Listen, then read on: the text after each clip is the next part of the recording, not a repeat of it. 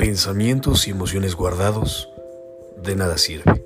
Hay que sacarlos, contarle al mundo las experiencias de vida y un sinfín de sueños, en teoría. Te esperamos.